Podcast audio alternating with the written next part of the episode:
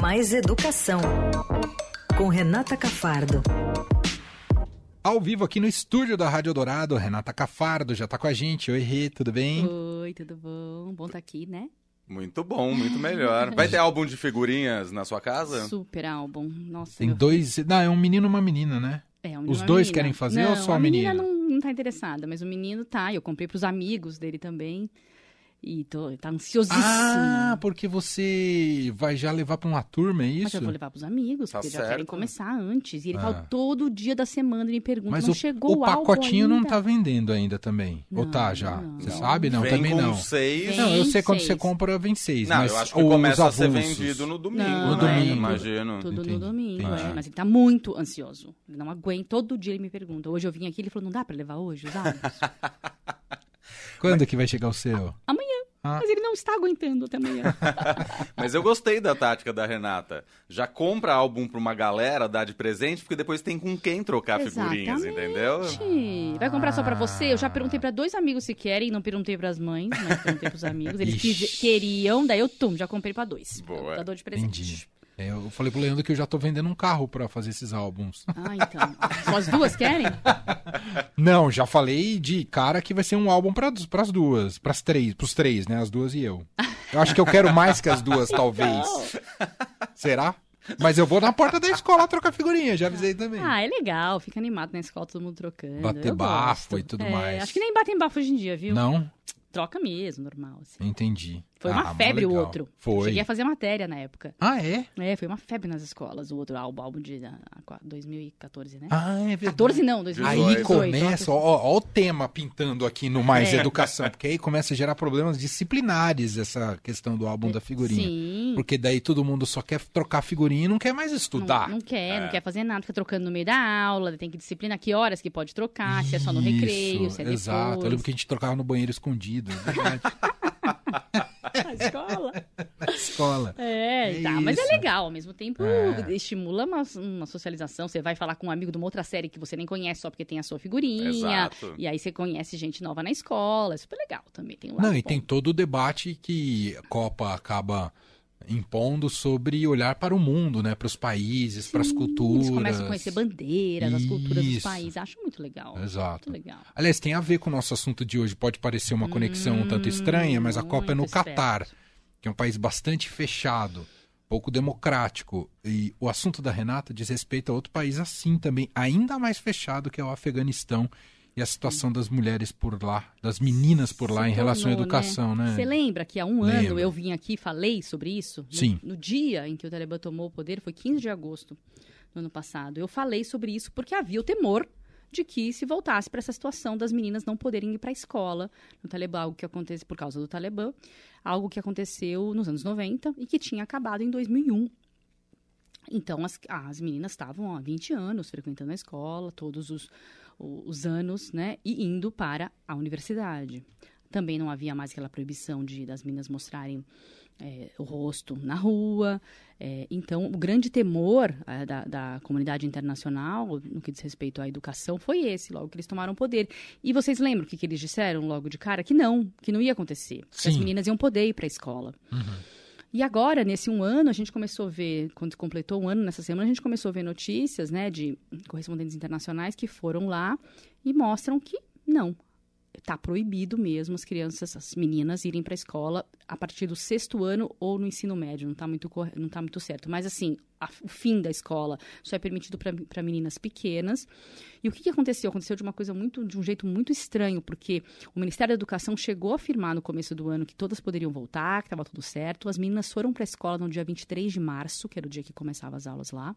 E no dia, eles mandaram as meninas voltarem para casa. Então a mídia, até a FEGAM, mídia local, fez matérias, as meninas chorando, dizendo que não teriam mais futuro, o que está acontecendo, e desde então não voltaram mais. Então, as, as meninas adolescentes não estão indo para a escola, eles dizem, ah, mas nós estamos permitindo que as universitárias continuem nos seus cursos de graduação. Mas é só essas, né? Porque se ninguém consegue chegar no ensino médio mais, nenhuma menina Não consegue. vai chegar nunca mais. mais. vai chegar. Essas que estão vão concluir. E ninguém vai chegar. E foi uma e foi tão é, maluco como aconteceu que o que, o que os, os correspondentes, os, os, jornalistas que trabalham lá dentro estão dizendo, pelo que eu li, é que houve uma discordância dentro do Talibã. Então, tinha alguns, alguns membros do Talibã que achavam que não tinha problema nenhum, que, que não há nenhum, nada religioso que impeça as meninas de estudar, né? E outros ferozmente contra, principalmente os de pequenas vilas, né? Os anciãos que eles falam lá. Então, é, como houve essa briga, tem um mulá todo poderoso lá, que eu não consigo nem pronunciar o nome dele, eu anotei, mas... Do Talibã? Se ah. É, que chama Haibatullah Azungazada, meu Deus. Ele acabou cedendo a, a esse grupo. E na última hora foi tomada essa decisão de que não poderia, né? Na última hora, assim, quase, quase chegando para começar as aulas. E as meninas estão em casa. E o que, que, que começou a acontecer também? Escolas clandestinas. Então, algumas mulheres, porque elas dizem assim, é, o Talibã pode ser o mesmo, mas nós não somos as mesmas mulheres. a gente vai lutar, Uau. a gente sabe que isso é importante. Então, elas começaram a se organizar, algumas mulheres adultas começaram a ensinar meninas. É, já tem algumas matérias é, com relação a isso também. Lecionam matemática, é, línguas, inglês, mas daquela forma, né, com dezenas de meninas numa, numa casa. O Talibã não tem impedido isso, não tem mandado fechar. Então, fica aquela coisa. Não, não é um regime é, totalmente proibitivo nesse sentido. Acho que até eles fazem vista grossa e deixam acontecer, porque tem essa parte do Talibã que gostaria até que as meninas uhum. fossem para a escola e gostaria porque também tem essa grande questão. A comunidade internacional tem pressionado muito os Estados Unidos, a comunidade europeia, que dá dinheiro para o Talibã para combater a pobreza, por exemplo, tem pressionado e tem dito que não vai continuar investindo no país se não, se não houver a garantia do direito à educação das meninas. Uhum. Que é muito grave, né, gente? Se a gente for pensar é, já, a gente já, já é grave do ponto de vista é, de se imaginar por que só as meninas, né? Uma coisa absurdamente machista e e uh, indiscutivelmente absurda, né? Uhum. Mas, além de tudo, eu fui procurar um livro que fala sobre as consequências das crianças fora da escola, não terem na escola. No Brasil a gente também tem, a gente tem, assim, previsões de que 17% desse livro fala em previsão de 17% da, da, das crianças não terminariam, não vão terminar, não vão frequentar a escola, não vão fazer a escola até o fim. E quanto isso traz consequências não só para a pessoa, mas para o país. Claro você ter uma, uma quantidade lá, eles estão. É, aquela ONG Save the Children fez uma pesquisa lá e,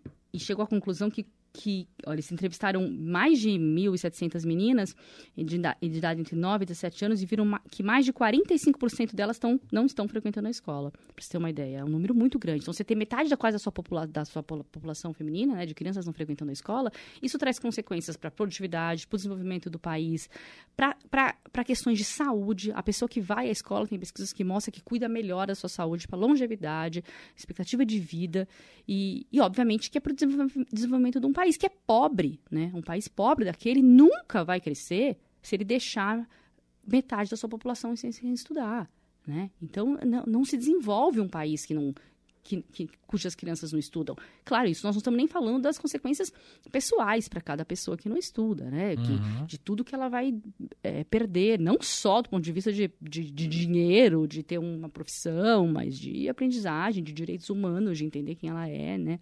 É que ali tem uma visão arraigada muito mais grave, né? Muito mais grave, mas percebe como eles prejudicam a, o próprio mulher, país, né? sim. Exato, mas como exato. eles prejudicam o próprio país, que eles dizem que querem, que quer, querem crescer como país. Nunca vai crescer, né? Nunca vai. Essa pobreza que eles têm, fome que eles têm no país, nada vai se resolver se metade da população não estiver na escola. Né? Que deve ser metade lá, como quase todos os países mulheres, deve ser metade. E eles já estão, já voltaram com a burca já estão impedindo as, as meninas de mostrarem o rosto, já voltaram com a burca, já estão é, dizendo claramente que mulher tem que ficar em casa, né?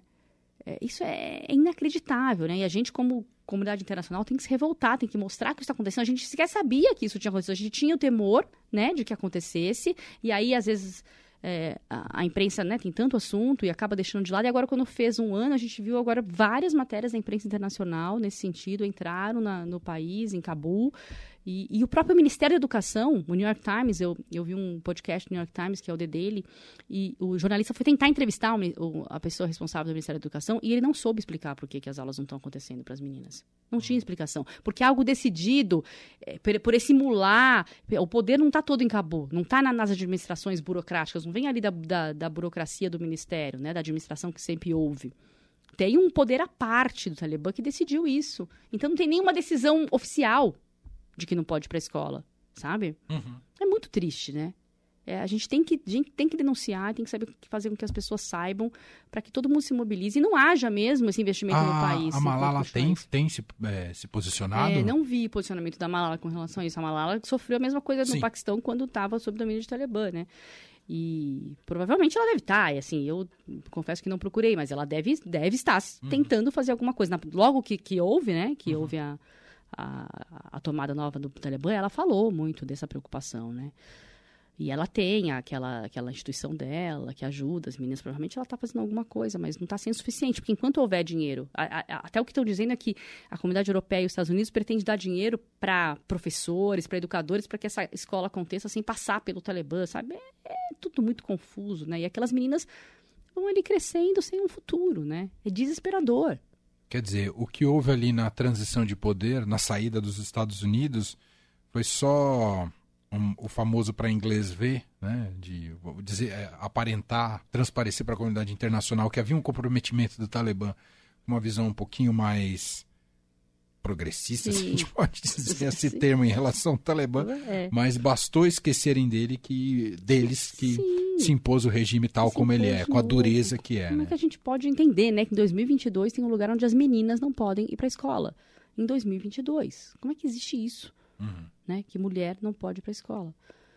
É, é, é, muito triste, né? Eu sempre lembro a história, para finalizar, do meu filho, de quando eu li o livro. Já contei acho que isso para vocês, da Malala para ele. Hum. E contei que hum, a Malala dizia que não podia ir para a escola e tal. E morava num país chamado Paquistão. Daí ele me perguntou, ele tinha quatro anos. Mas por quê? Eu falei, porque tem lugares, tem, como o Paquistão, que eles acham que menina é pior que menino. Aí ele falou: Ah, não existe esse tal de Paquistão, né? Olha que fofo. ele achou tão absurdo, né? Ter um lugar onde acha que menina é pior que menino, que menina não pode ir pra escola, que ele achou que, era um livro inventado, que não existia esse tal de Paquistão. Mas existe esse tal de Afeganistão e a gente tem que denunciar isso. É isso. Muito bem. Alerta é, absorvido por aqui, vamos reverberar com certeza. Renata Cafardo, repórter especial do Estadão, está sempre com a gente aqui às quintas-feiras, aqui no Fim de Tarde Eldorado. Ah, e volta na semana e que vem. E lembra o podcast, mais. quem quiser, ah, quem não ouviu bem ainda. lembrado. Aliás, foi muito bem.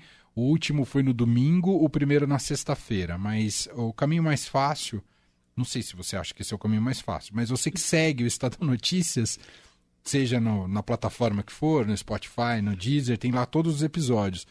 Uh, no último domingo e na sexta-feira nós publicamos a série especial da Renata Cafardo, Educação na Floresta. São dois episódios, uma história muito, um retrato muito incrível de um trabalho jornalístico feito pela Renata lá na, na Amazônia, no Pará, Amazonas, né, para falar sobre educação lá, com vários especialistas participando e muita coisa é, que ela captou em loco e está super bem costurado e contadas essas histórias, então vale a pena ouvir esse podcast. Sim, convido todo mundo a ir lá no Salão Notícias para saber como que a educação pode salvar a Amazônia. É isso. Maravilhoso. É isso. Muito bem. Rê, obrigado mais uma vez. Um beijo pra você até semana que vem. Beijo, beijo. pra todo mundo. Ah, e fala pro seu filho que a gente pode trocar figurinha. Tá é, bom? vou trazer figurinha quinta Isso. que vem. Então tá bom. beijo. beijo.